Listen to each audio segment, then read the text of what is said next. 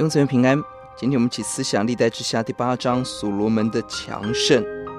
一到七章建记录了所罗门建造圣殿，这里提到他的强盛，一方面可以说这个强盛彰显神给他的荣耀丰富，而也都与跟建殿有间接直接的关系。二到六节军事的建筑，七到完与他交易有关；七到十一节人力管理跟圣殿的侍奉有关；十二到十六。是直接圣殿中的献祭守节祭司立位人，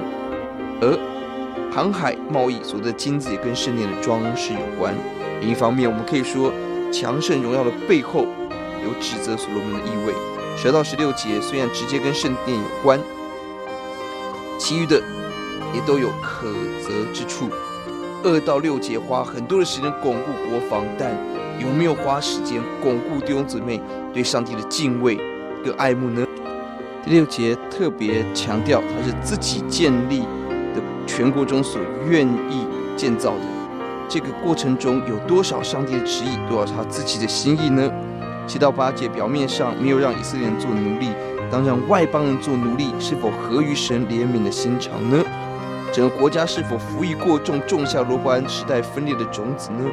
尤其十一节看似近前的让外邦妻子离开耶路撒冷，但为什么娶这么多妻子呢？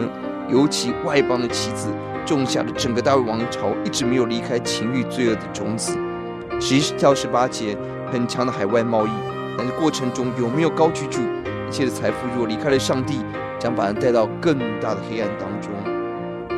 钥节十六节，所罗门建造耶和华的殿，从立根基直到成功的日子，工料具备，这样耶和华的殿全然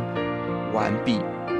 圣殿的建造，除了硬体的完成，所罗门按着父亲大卫的安排，祭司利未人在敬拜的位置，所有人学习献祭守节，敬畏神，这是重要属灵的建造。只有当软体人才、硬体的都就位的时候，神的工作才会大大复兴。